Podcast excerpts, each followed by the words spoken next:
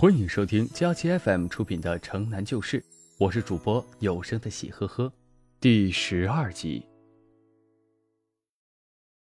我昨天一直在想妞的事儿，心里很不舒服，晚上就吃不下饭了。妈妈摸摸我的头说：“好像有点热，不吃也好，早点去睡。”我上了床，心里还是很不舒服，又说不出，就哭起来。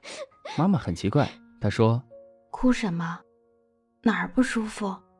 我不知怎么一来，竟哭着说：“妞儿他爸爸呀，妞儿他爸爸，怎么了？他爸爸怎么着你了？”宋妈也过来了，她说。那个不是东西的，准是骂了我们英子了，还是打了你啦？不是。我忽然觉出我是说了什么糊涂话，便撒赖的哭喊：“我要找我爸爸！”是要找你爸爸呀？哎，吓人！宋妈和妈妈都笑了。妈妈说：“你爸爸今天去看你叔叔，回来的晚点儿，你先睡吧。”他又对宋妈说：“英子一生下来，他爸爸就给惯着。”一不舒服呀，爸爸就抱着睡，羞不羞？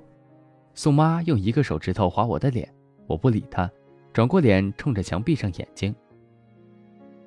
今天我早晨起来就好得多了，不像昨天那样不安心，但是现在又想起妞，手里不由得停止了捉虫的工作，呆呆的想，不知道什么时候妞就会离开我。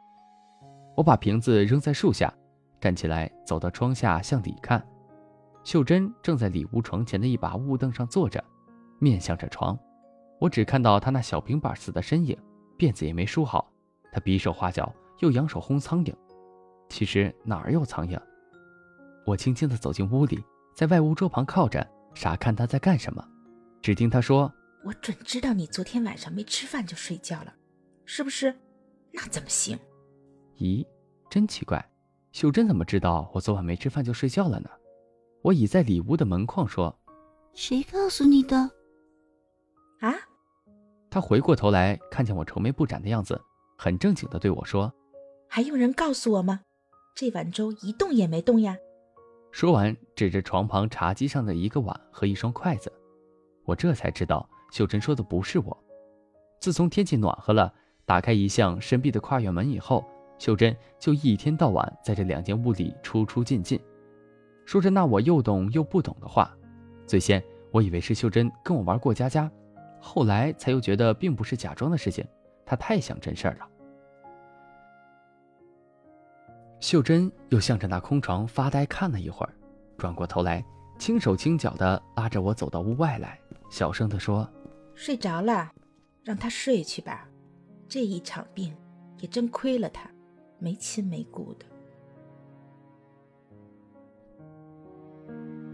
本集播讲完毕，感谢您的收听，欢迎分享订阅，更多精彩尽在佳期如梦 FM。